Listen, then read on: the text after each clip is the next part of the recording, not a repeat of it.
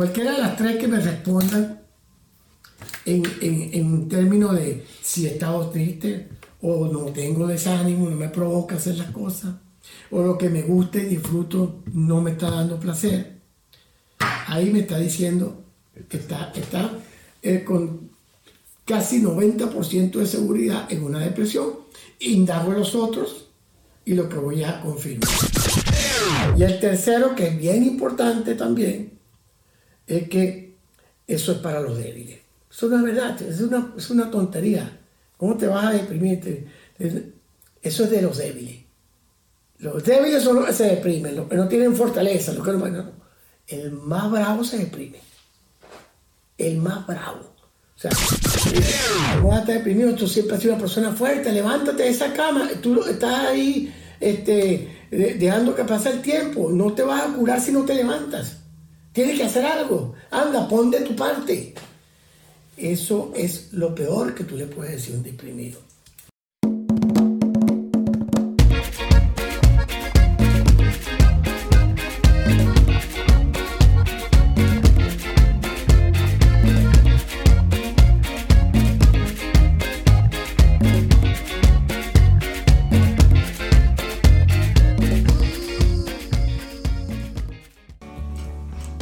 Depresión y ansiedad cuando estás deprimido, no controlas tus pensamientos. Son tus pensamientos los que te controlan a ti. Nos cuenta Zuleika Padilla. Yo he tenido depresión y ansiedad. Fui diagnosticada con un trastorno mixto depresivo ansioso. Bueno, eso fue lo que me dijo mi psiquiatra. Y él me contó que hay un mundo escondido detrás de los trastornos mentales que probablemente no estamos muy enterados. Yo era una persona feliz y saludable hasta los 18 años. De repente empecé a tener muchos cambios en mi vida. Entré a la universidad y empecé a sentir que la vida me quedaba grande. Había unos días más duros que otros pero algunos eran insoportables, lloraba y lloraba. Y había momentos en los que tenía una sensación de depresión terrible. Ganas de salir corriendo y sentía que me iba eh, a explotar. En general, pensaba que poco a poco perdí el control de mis pensamientos y de mis emociones. Fue entonces que decidí ir a un psicólogo. Él me dijo que eso era ataque de pánico combinado con depresión y que necesitaba tiempo para mi curación, que esto no se cura de la noche a la mañana o tomando alguna pastilla y al día siguiente ya estaba bien. No.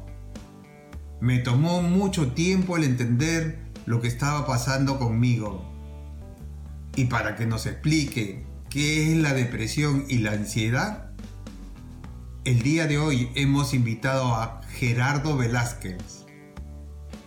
Él es psicólogo egresado de la Universidad Central de Venezuela, máster en programación neurolingüística y nos cuenta que los últimos 25 años de su vida los ha dedicado al trabajo psicoterapéutico, al coaching y a la programación neurolingüística, PNL, ayudando a muchas personas a encontrar el sano equilibrio emocional y mental.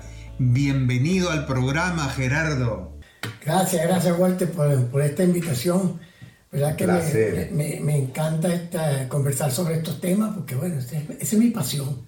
De eso, a eso me he dedicado, como bien lo, dijiste, gran parte de mi vida y, lo disfruto y, bueno, y en eso trabajo. Creo que ahora son más años todavía, ¿no? No solo 25. Bueno, tengo unos cuantos. Uno. tengo bastante, sí. De, yo tengo ya muchos años en esta actividad, yo en más de 25. Tengo eh, tanto en el mundo de la, de la psicoterapia como tal, haciendo labor psicoterapéutica, como formando, eh, dictando eh, haciendo formación en, en, PNL y en coaching, inteligencia emocional, que son las, las, áreas que me he dedicado a la, a la docencia en ese aspecto. Ah, qué lindo, qué bueno, qué bueno. Eh, Gerardo, ¿casado? Casado nada, desde hace nada más que 43 años. ¡Wow! Nada más. Hace, un ratito, hace un ratito. hace un ratito nada más que te casaste. Sí, sí. Pero ya debes conocerla un poquito, ¿no? A tu señora, sí. Bueno, a veces todavía me cuesta. es lo más difícil conocer a la señora. A veces, a veces. A veces, sí, a veces es difícil conocernos a nosotros mismos. Exacto. Es parte de... Exacto, eso es verdad. Si es tan difícil conocernos a nosotros mismos, ¿Cómo pretendemos conocer a la esposa? Así es. Cuéntanos un poquito de tus logros académicos. Bueno, mira, este, yo no he dejado nunca de estudiar, o sea, más que logro, eh, eh, es formación constante, permanente. Yo estudié psicología, como bien dijiste, en la Universidad Central de Venezuela. Por casualidad es un cuento largo que no voy a, tocarlo ahorita, pero no estaba en mis planes estudiar psicología. Ah, no. Y de pronto, por razones de la vida, terminé cayendo en psicología. Y, y, al principio incluso me costó adaptarme porque yo tenía la creencia de que yo era un hombre de números, ya. de cálculos. Era bueno en matemáticas. Y ahora me, exactamente, y ahora me pusieron a leer. y la creencia mía era que yo no soy muy bueno para estar leyendo. Y al principio eso tumbar esa creencia no fue fácil, pero finalmente logré no solamente tumbarla, construir otra, y sino que terminé amando la psicología, afortunadamente, o sea, continué amándola. Después me dediqué un tiempo al mundo organizacional como psicólogo, trabajando en distintas áreas de, del mundo de los recursos humanos, pero nunca dejando de lado la formación en psicología. El área clínica me encantó. Entonces después me fui, hice una formación completa en psicoterapia gestal de tres años, estudié psicoterapia cognitiva, estudié otro modelo terapéutico que llamaban psicoterapia paradigmática, una herencia del psicoanálisis, PNL, practitioner, después dos, dos máster, uno en Venezuela, otro en España. La formación de, de coaching ontológico con Rafael Echeverría, el, padre de, la ontología del lenguaje en, Chile. Y bueno, y esa ha sido toda mi vida, todo el tiempo estudiando, repasando, aprendiendo y tratando de enseñar, haciendo las veces, lo cual yo siempre digo que es una de, de, mis creencias que más mantengo, que cuando yo hago las veces que enseño, el que más aprendo soy yo. Claro. Es una estrategia de aprendizaje. Eh, eso es pura verdad, eso es pura verdad. Yo, este, igual que tú, tenía una creencia muy fuerte que no, que no, no sabía estudiar, que no me gustaba leer.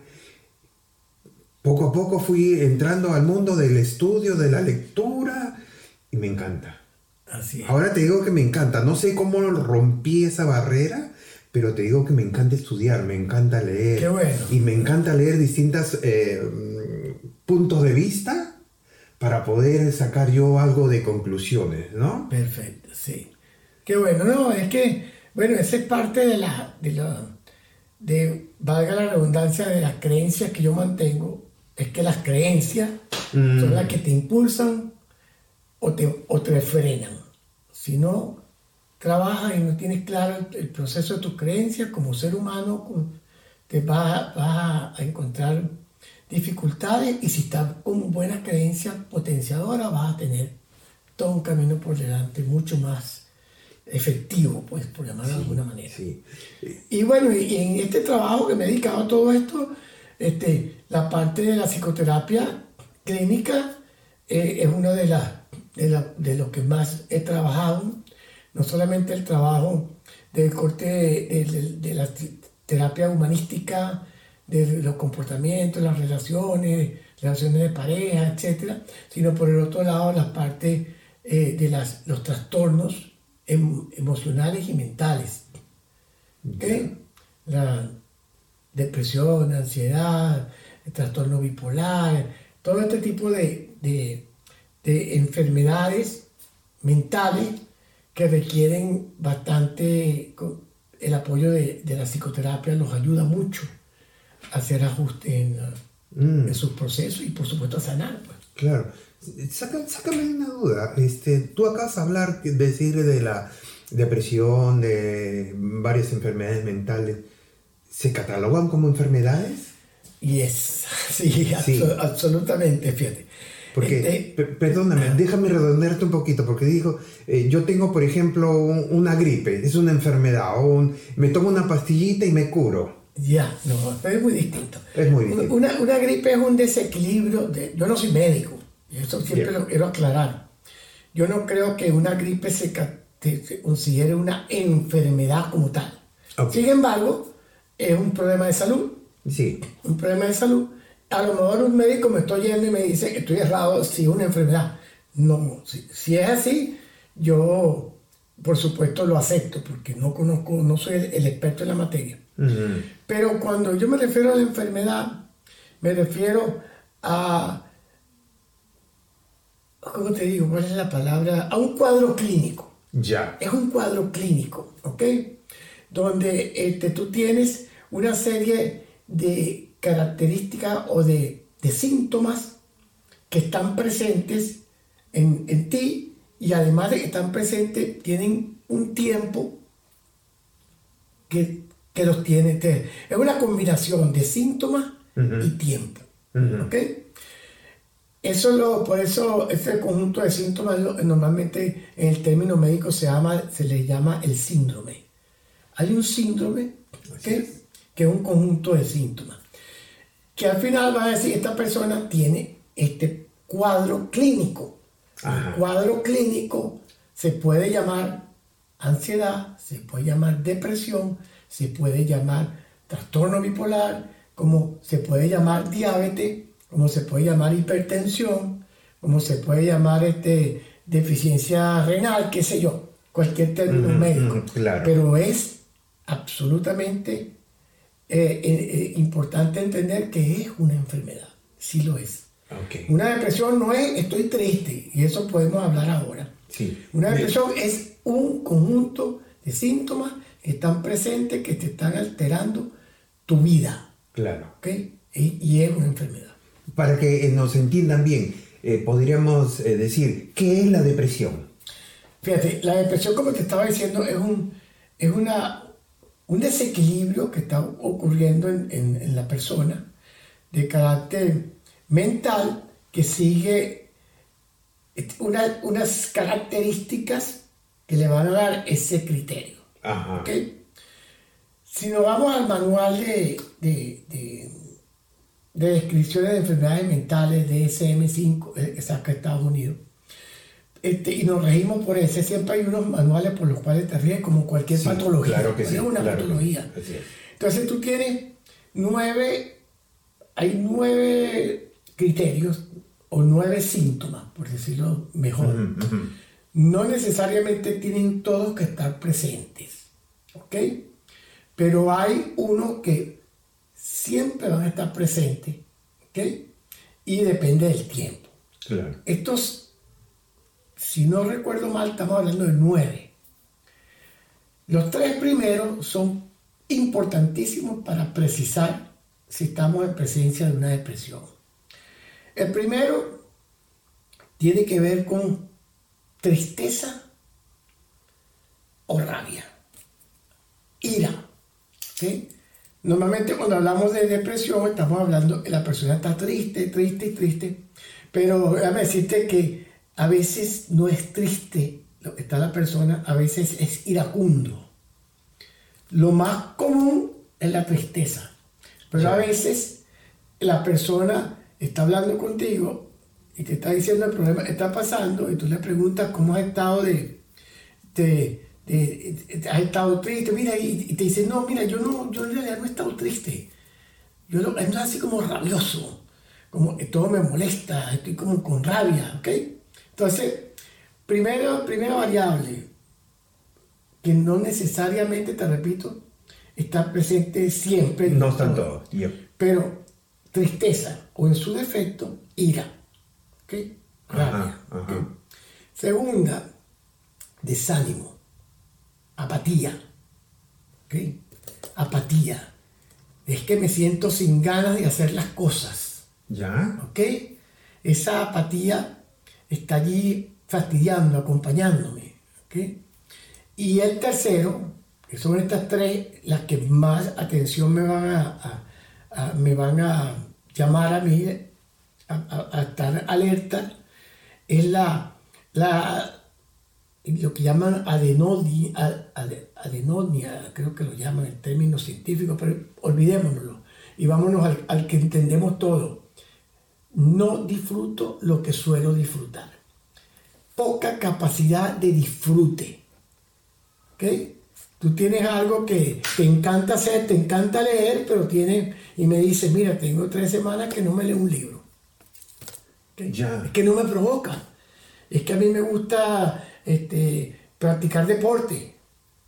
Y es que no me provoca. No. Y cuando lo hago, me siento que no lo disfruto. ¿no? Estas cosas que estoy disfrutando normalmente, que son parte de mi historia de, de, disfrute en la vida, no las tengo. Comienza como a, que a perder. A perder la capacidad de disfrutar. Wow. Entonces, fíjate, estamos hablando de esas tres. No necesariamente las tres van a estar presentes, pero por lo menos una más las otras que te voy a mencionar ahorita, por lo menos una, y generalmente están más de una o están las tres. Ya. Entonces te las recuerdo. Este, tristeza. o en su defecto rabia. La apatía. La apatía, el desgano. ¿okay? Mm, mm. Y la tercera, la poca capacidad de disfrute. ¿okay? Seguimos. Otros síntomas. Pero te repito, los otros síntomas deben estar acompañados por lo menos con uno de estos tres, o con dos, o con los tres. Este, dificultad o, problemas con el apetito. O como mucho o no como. Te vas a los extremos. A los extremos. ¿ok? Tengo un desajuste en, en el apetito. Entonces puedo estar comiendo mucho o puedo dejar de comer, me falta el apetito, no me provoca comer. Vamos a decir, me lo recuerdo todo. Otra em, desajuste, el sueño. Y volvemos a los extremos. O no duermo, tengo muchos problemas para dormir, insomnio, me despierto y después no recupero el sueño, paso la noche en vela. O me da las 12 del mediodía y no me quiero levantar, sigo durmiendo. O, sea, o no duermo o es que yo no quiero otra cosa sino estar durmiendo. ¿Sí me expliqué? Sí, sí, sí. sí, Ok, entonces, eso, desajuste, entonces, tengo el desajuste, el apetito, desajuste en el sueño, em, otro es la ideas, esto es bien importante, ideas con, con la muerte, ideas con la muerte, eh, y la persona te dice... ¿Pensar eh, mucho en la muerte? Pienso mucho en la muerte, y qué pasaría si, si ya yo no vivo, o incluso, peor aún, las ideas suicidas. ¿Qué, qué pasaría si yo, si, si yo me quitara... Si yo me quitara la vida. ¿Cuántos te he dicho hasta ahora? Van seis, ¿verdad? Uno, dos, tres, cuatro, cinco, seis, siete. Siete. No, seis, seis, seis. Me, está, me, está, me, están faltando algunos, pero, pero que van en energía. Así como tenemos el, es una baja de energía, una baja de energía que, realmente la persona, aunque quisiera, no puede. El cuerpo no le da, pues, es, pesado.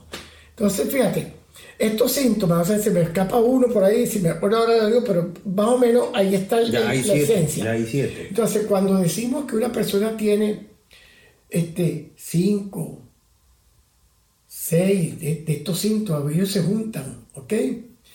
Y que además tiene un periodo prolongado sintiendo esto. No es que me, no es que ayer pasé el día así. Ya. O esta semana. Porque hay días. Mira, yo la semana pasada tuve cuatro días que no, mira, no era yo otra. No, eso no fue ninguna depresión. Esto es que se ha mantenido si son tres semanas. Es un patrón ya. Y se ha mantenido, se ha, mantenido, ¿ok? Entonces, en ese momento estamos, yo puedo asegurar que estamos en un cuadro clínico en una enfermedad que se llama depresión. ¿Ok? Entonces, esto, esto es bien interesante. Yo insisto que, que este tipo de, de, problemas, de enfermedades, de situaciones, la, deberíamos conocerlo todo. Yo creo que la, la psicoeducación es fundamental, tanto para la persona que pueda estar pasando el problema como para su entorno. ¿Por qué? Porque como no lo entiendo, me desespero, yo no sé qué es lo que me pasa. Y si soy el familiar, menos. Entonces, hay preguntas valiosas que tú puedes hacer para precisar si tú estás deprimido o si estás ante un familiar, este, un familiar, un amigo, que, te, que tú notas esto. Y entonces hay tres preguntas que van enfocadas a los tres primeros síntomas. Porque repito, son claves estos tres. Entonces la primera pregunta que yo le haría a una persona que está hablando conmigo y me dice, estoy, que yo pueda sospechar, porque hay otros síntomas, yo le voy a preguntar, ¿te has sentido triste? ¿Has, estado triste o sintiendo tristeza en estas tres últimas semanas? Eh, ¿Tú empezaste a sentirte extraño? No, no, y yo no he sentido ninguna tristeza y rabia, iracundo. bueno, eso es por ahí que sí, o sea, indago. ¿Cómo ha estado esa, esa emoción? Porque la tristeza es una emoción, igual que la rabia. ¿Cómo ha estado eso? ¿Ha dejado de ser una emoción para convertirse en un estado emocional? Porque hay una gran diferencia. Emoción es puntual. Así es. ¿Ok? El estado emocional es que me quedé pegado con la emoción. Entonces, ya aquí ya no estamos hablando de que, de que me dio tristeza algo, sentí tristeza, sino que vengo varios días, varias semanas sintiéndome triste. Primera pregunta es esa. Segunda pregunta. En Venezuela nosotros usamos mucho la, el término este, desanimado. No tengo ganas. ¿Cómo ha estado tu estado de ánimo en estas tres, dos, tres, cuatro semanas. Yo no sé qué términos utilizarán en otros en otros países, por lo menos latinoamericanos. Sí, sí, sí. Pues, el lenguaje, aunque es el mismo, a veces usamos otros términos. Este, no es preguntar si estás o no estás motivado, porque se me pueden ir por otro lado. Me voy más a lo, a lo cotidiano, a lo sencillo. ¿Cómo está tu estado de ánimo? ¿Cómo te has sentido para hacer las cosas? ¿Ok? Te, te provoca, entonces la persona te va a responder, ¿no? Ha estado voluntarioso, persona, es preguntarle cómo ha estado su estado de ánimo. Claro. Y la tercera, por supuesto, esto que te gusta hacer a ti, que tú disfrutas. ¿Cómo ha estado ese disfrute, ese disfrutar en estas últimas semanas de empezarte a sentir ahí? Cualquiera de las tres que me respondan en, en, términos de si he estado triste o no tengo desánimo, no me provoca hacer las cosas, o lo que me gusta y disfruto no me está dando placer, ahí me está diciendo que está, está eh, con casi 90% de seguridad en una depresión. Indago a los otros y lo que voy a confirmar. ¿Ok? Ahora, tenemos claro que hay una enfermedad. Vienen algunos elementos que por eso yo insisto en la psicoeducación. ¿Por qué me da eso a mí? A mí no me puede dar eso. ¿Cómo le va a dar eso a, mi hermano? Entonces está lo que, lo que algunos llaman, y yo comparto, los mitos acerca de la depresión. Bueno, un mito bien común es que como no se va a deprimir este hombre con tanto problema que tiene en su vida. Esa persona, o esa persona o esa mujer ha tenido tantos problemas, tiene tantos problemas que lo lógico es que termine deprimida. No es verdad. Hay N, muchísimas personas que tienen 500 problemas y nunca entran en una depresión. Me estabas asustando. y nunca entran en una depresión. Por eso se le llama mito. Lo opuesto a ese mito es otro mito. Pero si este hombre tiene un buen trabajo, tiene una buena casa, tiene una bonita familia, tiene todo. No tiene razón. No tiene razón de estar deprimido. No es posible que esté deprimido. Ese es otro mito. No necesariamente, porque aparentemente todo esté bien, puedo dejar de ser. Todos estamos expuestos a estar en una depresión. Y el tercero, que es bien importante también, es que eso es para los débiles. Eso no es verdad, es una, es una tontería. ¿Cómo te vas a deprimir? Eso es de los débiles. Los débiles son los que se deprimen, los que no tienen fortaleza, los que no, El más bravo se deprime. El más bravo. O sea, el más macho o la mujer más se puede deprimir. Y es interesante e importante conocer que en la depresión se sufre y se sufre mucho, mucho. Yo recuerdo en términos de, de broma, pero real.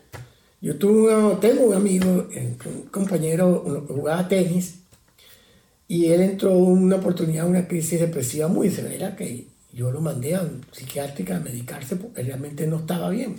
Nunca se había deprimido, fue una depresión muy severa que le dio. Pues. Y, y pasaron los años. Entonces no sé por qué estábamos un día conversando, habíamos un grupo, y preguntan acerca de que hay gente que le gusta eh, hacer daño, Entonces él dice, él dice, él yo no soy capaz de desearle mal a nadie, ¿vale? Pero si yo tuviera que desearle mal, un mal a alguien, le, diría, ojalá algún día te deprimas. Para que sepa lo que es bueno. Para que sepa lo que es Bueno, así de terrible es la depresión. Entonces, fíjate esto. Diciendo esto, quiero conectar con, siguiendo con el tema de la psicoeducación de Walter, en que, ¿qué hago como familia? ¿Qué hago cuando tengo un familiar deprimido. ¿Qué hago? ¿Por qué? Vamos a los mitos. Si él no tiene ningún problema o ella no tiene un problema, porque se va a deprimir. Entonces, em, puedo empezar queriendo ayudar a hacer más daño. Puedo decirte, pero, vale, ¿cómo vas a estar deprimido? Tú siempre has sido una persona fuerte, levántate de esa cama, tú estás ahí este, dejando que pase el tiempo. No te vas a curar si no te levantas. Tienes que hacer algo. Anda, pon de tu parte. Eso es lo peor que tú le puedes decir a un deprimido. Retomamos. retomamos. Hay tristeza. Hay un desajuste emocional, ¿verdad? Hay un desánimo, un desgano, hay falta de energía. ¿Ok? Y tú me estás diciendo que ponga de mi parte. Eso genera en mí tu familiar, que tengo en la situación, me va a generar una angustia, me va a generar frustración, me va a generar sentimientos de culpa, porque es que no es que no quiera, es que no puede, es que no puede. Entonces me dice, bueno, entonces ¿qué hago? ¿Lo dejo ahí? Dice, bueno, yo siempre empiezo diciendo lo que no debes decir. Porque es lo que normalmente ocurre. Claro, claro. Porque como yo lo conozco, a menos que yo haya pasado por una depresión, y estadísticamente todos estamos expuestos a pasar por lo menos una vez en una depresión. Sí. Y hay una estadística que dice que por lo menos entre un 10 y 15% de la población ha tenido depresiones serias. ¿ok? Entonces podrás imaginarte, si yo no estoy en esto, no lo conozco, lo primero que yo voy a, tratar, al tratar de ayudar es hacer lo que, lo que no es recomendable hacer. Entonces, ¿qué hacer? Mira, acompañar.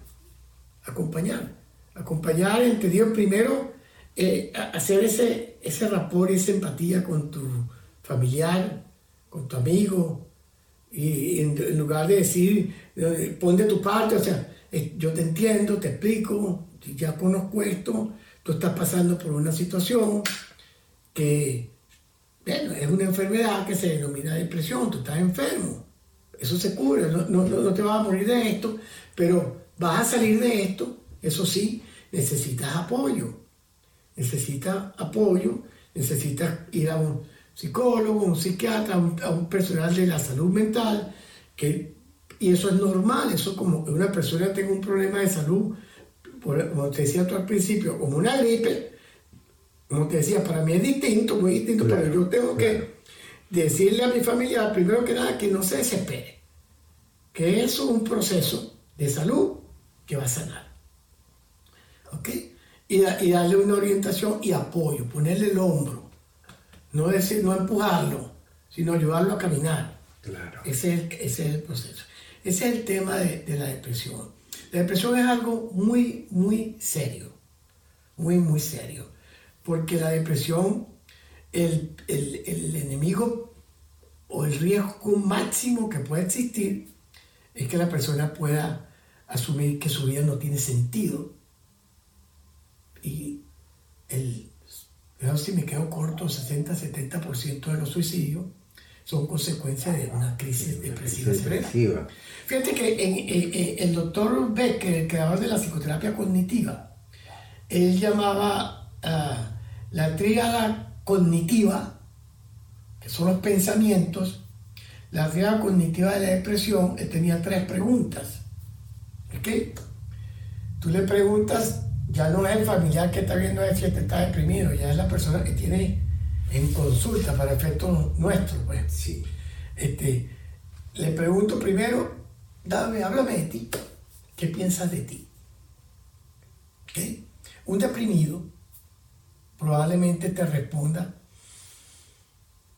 no sé qué decirte, este, bueno, mira, no sé, yo, y eh, el tono de voz y todo, como está hablando, ya te está indicando cosas, y te dice, este, la verdad que yo pienso que que a mí nada me sale bien. A mí nada me sale bien. Yo me meto por un lado y las cosas me dan mal, eh, me siento, o sea, se devalúa, se deprecia, empieza a hablar de sí mismo, pero en un tono muy negativo. Primera pregunta. Segunda pregunta. ¿Cómo te percibes el entorno, tu entorno? ¿Ok? Tu entorno es amistades, familia, dónde vive, o sea, ¿qué tal? ¿Cómo estás tú? Eh? Un deprimido. Bueno, sí, tiene familia, tiene, sí, sí, yo tengo familia, pero te sabes que cada uno está en lo suyo. Quien está en lo suyo, no tiene por qué estar pendiente de los otros. ¿Ok? Y bueno, ¿qué le voy a decir en este país donde estoy viviendo con todos estos problemas que hay? Y el trabajo, no sé, tengo trabajo, pero el trabajo, yo estoy, o sea, no me siento bien, o, me haga despedir, o sea, llevando ¿verdad? Yo no valgo. Segundo, eh, eh, de la triada cognitiva, mi entorno tampoco. ¿sí? La tercera es, la respuesta es casi evidente si estas dos han sido negativas. ¿Cómo ves tu futuro? ¿Qué opinas de tu futuro? ¿Cuál futuro? Yo lo veo negro. No, todo, yo, lo veo negro, yo no veo que haya salida. Créeme que en la consulta, a mí me ha pasado, donde yo esta triada, dependiendo yo estoy evaluando a la persona y yo me voy a dar cuenta cómo está. Y cuando yo hago estas tres preguntas, y las tres preguntas son al estilo que yo te respondí ahorita, el ejemplo. Inmediatamente esta persona yo tengo que remitirla a un psiquiatra, a un médico que lo medique, inmediatamente. Porque esta persona tiene un riesgo alto hasta de quitarse la vida. Pero esta persona puede estar en una onda deprimida y dice, y le pregunta, ¿quién eres tú? ¿Cómo te, háblame de ti. Entonces, bueno, doctor, yo siempre, con todo, ahorita yo no tengo ganas, yo sé que yo puedo, yo hago las cosas bien. Realmente yo soy exitoso, yo he sido bueno en esto, pero, pero ahorita siento que no puedo, me faltan las ganas, o ando rabioso, o no estoy durmiendo, ¿me explico? Pero esta persona no, está, no, ha caído en una baja autoestima. Depresión profunda. Porque la, baja autoestima, consecuencia de esto, me puede llevar a creer, a creerme todo esto, que yo no claro, Claro. Entonces, en estos casos, si lo consigue, es urgente el apoyo farmacológico y el trabajo en combinación con la parte de psicoterapia. Entonces, eh, esto es importante que las personas lo sepan y lo conozcan. Este, que hay unos criterios fundamentales para saber si estoy o no estoy deprimido, como lo venimos conversando. Que estar triste no necesariamente es estar deprimido, es una emoción. Que no es verdad que eso le da a los débiles, eso no puede dar a, todos. Que hay factores de riesgo, sí. Ahorita puedo mencionarte algunos. Si hay factores de riesgo, pero conocer esto es importante. Después de esto está la, el elemento que mucha gente le, tiene como aversión, incluso médicos, que es el, fármaco, medicarse. Medicarse. el, medicamento, este, no siempre hay depresiones que pueden salir, este, yo diría, en la mayoría de depresiones leves, hay tres niveles, este, pueden surgir, salir adelante un tratamiento psicoterapéutico, un apoyo, un buen apoyo eh, familiar, eh, pero hay otras que va a ser importante el medicamento y hay otros que puede ser un medicamento de por vida. Eh, a eso iba. Es adictivo esos medicamentos. Muchas personas tienen mucho miedo al medicamento. Dicen, no, si comienzo a tomar esto ya va a ser de por vida, toda la vida voy a tener que tomarlo y, no voy a poder vivir sin ese fármaco. Por eso yo no, yo no, yo no, no estoy ni, no, no, no voy a, defender a, capa y espada la, la farmacología, eh, pero creo que si existe es porque es necesaria y es importante. Es importante. Ahora, están la, los miedos Está, yo llamo ahorita el, amigo Google. Eso. Que me meto en Google. Y el Google me Doctor Google. Doctor Google me va a decir todos los efectos secundarios que me va a dar este fármaco para lo que sea, ¿no? Saliendo de cualquier tema. Me va a decir. Y, y, el que está leyendo el doctor Google se le olvida revisar en estadísticas y probabilidades. En, en este medicamento eh, puede tener estos efectos secundarios que se han reportado en un 0,2% de la población. Por Dios, es nada. Pero yo no, yo no seguí leyendo, eso como fuera la letra chiquita que no leemos los contratos, igualito.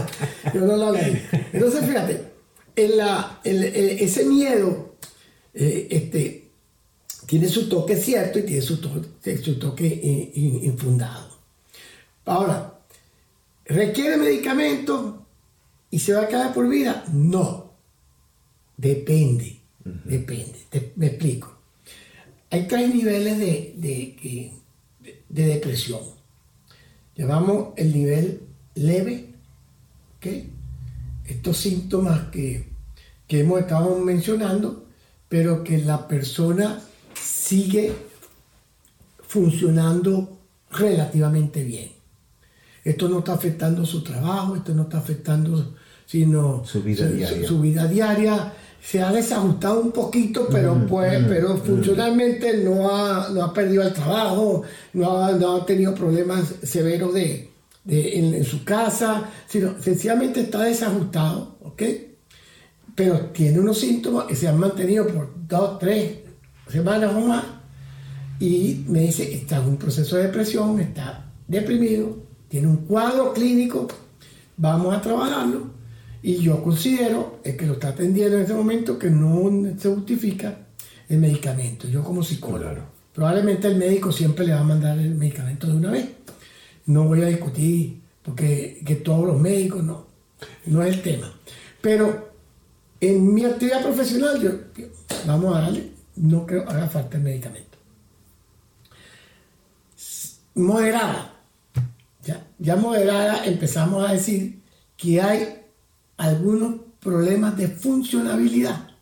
O sea, estoy teniendo, no quiero ir al trabajo. ¿Ok? O estoy, esta irritabilidad que tengo me está llevando a pelear mucho. Estoy teniendo problemas con los vecinos, con mi familia. Entonces, dependiendo del nivel de poca funcionalidad o, qué tanto está afectándose, puede ser que se recomiende el tratamiento, ¿ok? Dependiendo de la respuesta que estas tres preguntas adicionales que te hice, ¿ok? Puede ser que se recomienda un tratamiento farmacológico que por lo general va a ser un tratamiento que va a tener inicio y fin. ¿Ok? Tres meses, seis meses, no sé. Yo no soy el médico, pero es un tratamiento ahora por lo menos meses. Meses. Y con un seguimiento, eh, con un seguimiento del psiquiatra o del médico que lo, que lo ordenó, es lo lógico, porque son psicotrópicos y los psicotrópicos pueden eh, eh, tener reacciones distintas. A lo mejor hay, hay depresiones, lo normal, y pensamos un antidepresivo. ¿Ok? Ese es lo más útil, va a utilizar. Pero hay algunos antidepresivos que, o algunas personas que el antidepresivo lo puso muy soñoliento. ¿Ok?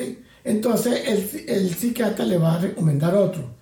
Y hay hasta algunos que lo tratan con ansiolíticos. Y tú dices, ¿por qué? Bueno, porque la, la, respuesta neuroquímica en la mayoría funciona de una manera, pero hay unos que funcionan distinto. La depresión severa está en cama. tú estás definitivamente funcionalmente mal. No puedes este, hacer las cosas que tienes que hacer, no puedes trabajar, tu vida se está afectando definitivamente fuerte. Bueno, hay que medicarte porque sí, que medicarte. Ahora, ¿por cuánto tiempo? Y eso, más que si es, más que si es leve, severa, de moderado severa, más que eso es frecuencia. ¿Cuántas veces te ha dado esto? Bueno, es que cuando yo tenía 18 años, me una depresión terrible, que pasé tres meses y me medicaron y tal, después salí y lo superé. Y ahora tengo 23 y vuelvo a caer en otra. Y llegó, pasó el tiempo y volví a caer en otra depresión. Cuando esto se va repitiendo, es muy probable que el médico diga, esto es una depresión crónica. ¿Ok? ¿Qué significa esto? Que probablemente te tenga que medicar de por vida. Y ahí es donde entra el pánico. ¿Ok? Entra el pánico, ¿por qué? Porque este, la persona dice, ¿cómo me voy a medicar de por vida? Si esto es un adictivo, que esto es un problema. Pero bueno, pero sí, no te medicas, vas a estar bien un tiempo y vuelve. No te medicas. Entonces, ¿se cura la depresión? Si llamar, en ese caso, depresión crónica, pues, si, si llamar cura es que no te vuelvas a ver nunca, ¿ok? Decimos que no se cura. Pero es que igual que cualquier otra enfermedad que tú digas te puede volver a repetir, pues, ¿ok? Pero cuando se está haciendo frecuente y se, y se repite mucho, entonces, el objetivo ya no es si se cura o no se cura, el, el objetivo es cómo puedo equilibrarte para que tengas una vida normal, tranquila y puedas continuar adelante. Que puedas seguir siendo funcional. De eso se trata. No se trata de si tomo o no tomo. Pero esto es una pelea que no va a terminar. no va a terminar porque de hecho hay médicos. Yo estaba la otra escuchando al doctor Manuel Ortega, una eminencia de psiquiatría en Venezuela y, en la docencia. Y él ponía un ejemplo interesante. Dice, colega mío, colega mío. Entonces, yo tengo el paciente que tiene una depresión crónica, porque tiene todo un historial, y de repente, este, bueno, lo tengo de nuevo de vuelta, ¿qué, ¿pero qué pasó? No, es que yo paré el tratamiento farmacológico, ¿puedo parar? No, yo hablé con mi doctor, otro doctor, el que llamamos aquí en, el PG, pues, como decimos aquí, el, el, internista o, el doctor X de otra rama. Él le dijo, oye, pues tú ya estás bien, ¿desde cuándo no te da depresión? No, yo tengo un año, más nunca me he deprimido. Ah, no, vale, para esa, para esa pastilla. A los tres meses, cinco meses, seis meses, cae en depresión. Entonces él dice, entonces yo hablo con mis colegas, dice, dice el doctor Manuel, dice, yo hablo con mis colegas y le digo, acá, Tú tienes un paciente hipertenso. Tienes paciente hipertenso. Vamos, sí, sí, como no.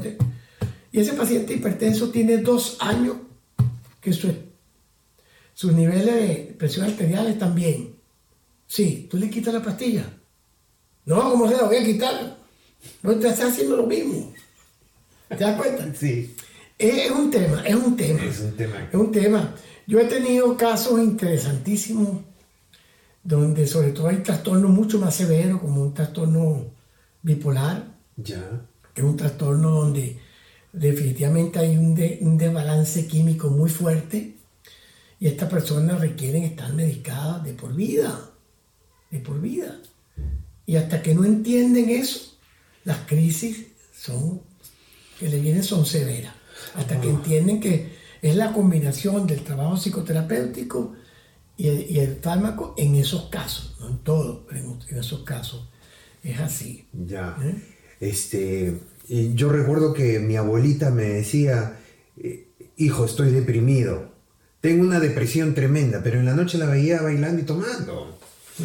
Le digo, abuelita, si tú en la mañana estás deprimida, no, eso se pasa rápido. Claro. O sea que me has, dado, me has dado mucho alivio porque cuando dijiste que por lo menos unas tres semanas debes de estar en el cuadro para poder Sí, sí, crear. Sí, el, ¿no? el criterio de tiempo es importante, muy importante porque las personas tienden a confundir la tristeza Claro. con la depresión y, y si es cierto que eh, con bastante frecuencia eh, está presente, eh, la tristeza es una emoción. Y la emoción, todos, todos, Todos en muchas emociones. oportunidades de nuestra vida nos vamos a sentir tristes. Así es, todos. así es. Pero no todos vamos a estar deprimidos. Claro. Claro. Entonces, son dos cosas que hay que diferenciar mucho en este proceso de, de- de educar acerca de estos temas tan delicados que a veces el los mitos, como te decía, de la debilidad a la persona le da miedo. Yo tengo un, un caso ahorita que él está en España. Él está en España. Y es un- una persona que yo no lo estoy atendiendo ahorita porque él está rehaciendo su vida por allá por España, pero siempre cuando él siente desajuste, él me llama y conversamos, ya básicamente yo era un niño, somos como, como, como un hijo. Y está en una situación que yo le dije, tienes que ir al médico y tienes que medicarte. Estás deprimido y le explico todo esto. Y me dice, pero ¿cómo, cómo yo le voy a decir al doctor que, que el doctor va a decir que yo estoy deprimido? ¿Pero qué es eso? ¿Cómo me voy a deprimir yo? ¿Por qué me voy a deprimir? O ¿qué va a pensar el doctor? Imagínate el doctor. Y, yo le digo, ¿y, y qué piensa el doctor si yo le digo que tengo hipertensión arterial? ¿Va a decir que yo soy un bicho raro? El doctor es el último que te va a criticar. Que te va... Pero si ese es el pensamiento con el respecto al doctor, imagínate lo que él piensa con respecto a la novia, con respecto al amigo, que es que este, esto no puede ser, yo tengo que enfrentar esto.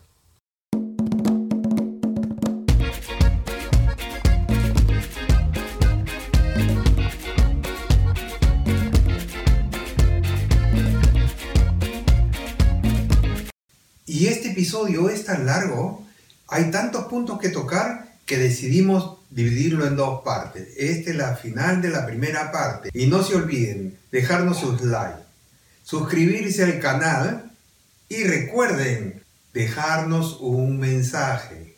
Muchas gracias, bendiciones. Nos vemos en el siguiente capítulo.